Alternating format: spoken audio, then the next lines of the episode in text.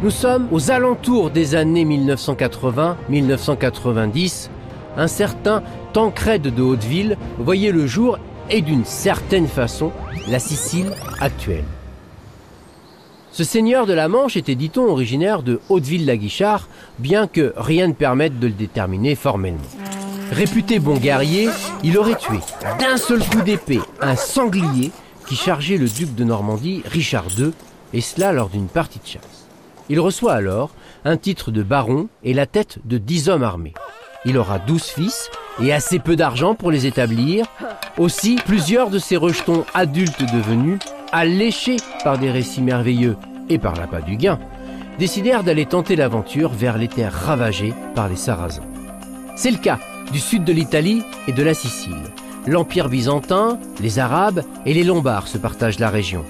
Et il se trouve que les Vikings, ou Normands, ont à l'époque très bonne réputation comme mercenaires. Guillaume, l'aîné des Tancrèdes, emmène avec lui ses deux frères, Drogon et Onfroy, et se met donc au service des Byzantins. Mais rapidement, nos Normands trouvent leur salaire médiocre au regard des services qu'ils offrent. Mécontents, ils se retournent donc contre leurs employeurs et décident désormais de combattre pour leur propre compte. Plutôt efficace d'ailleurs, ils finissent par chasser les Byzantins des Pouilles et Guillaume est nommé comte de Pouille en 1043.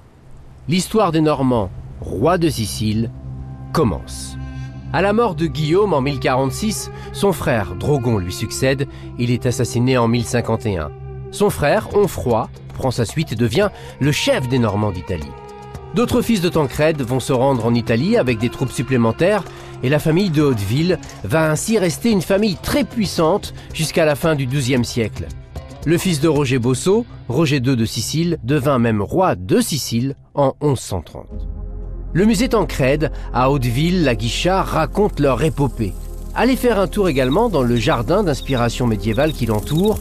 Si vous tendez l'oreille, en plus du bruit des insectes, vous pourrez entendre au loin le cliquetis des épées qui remontent du passé.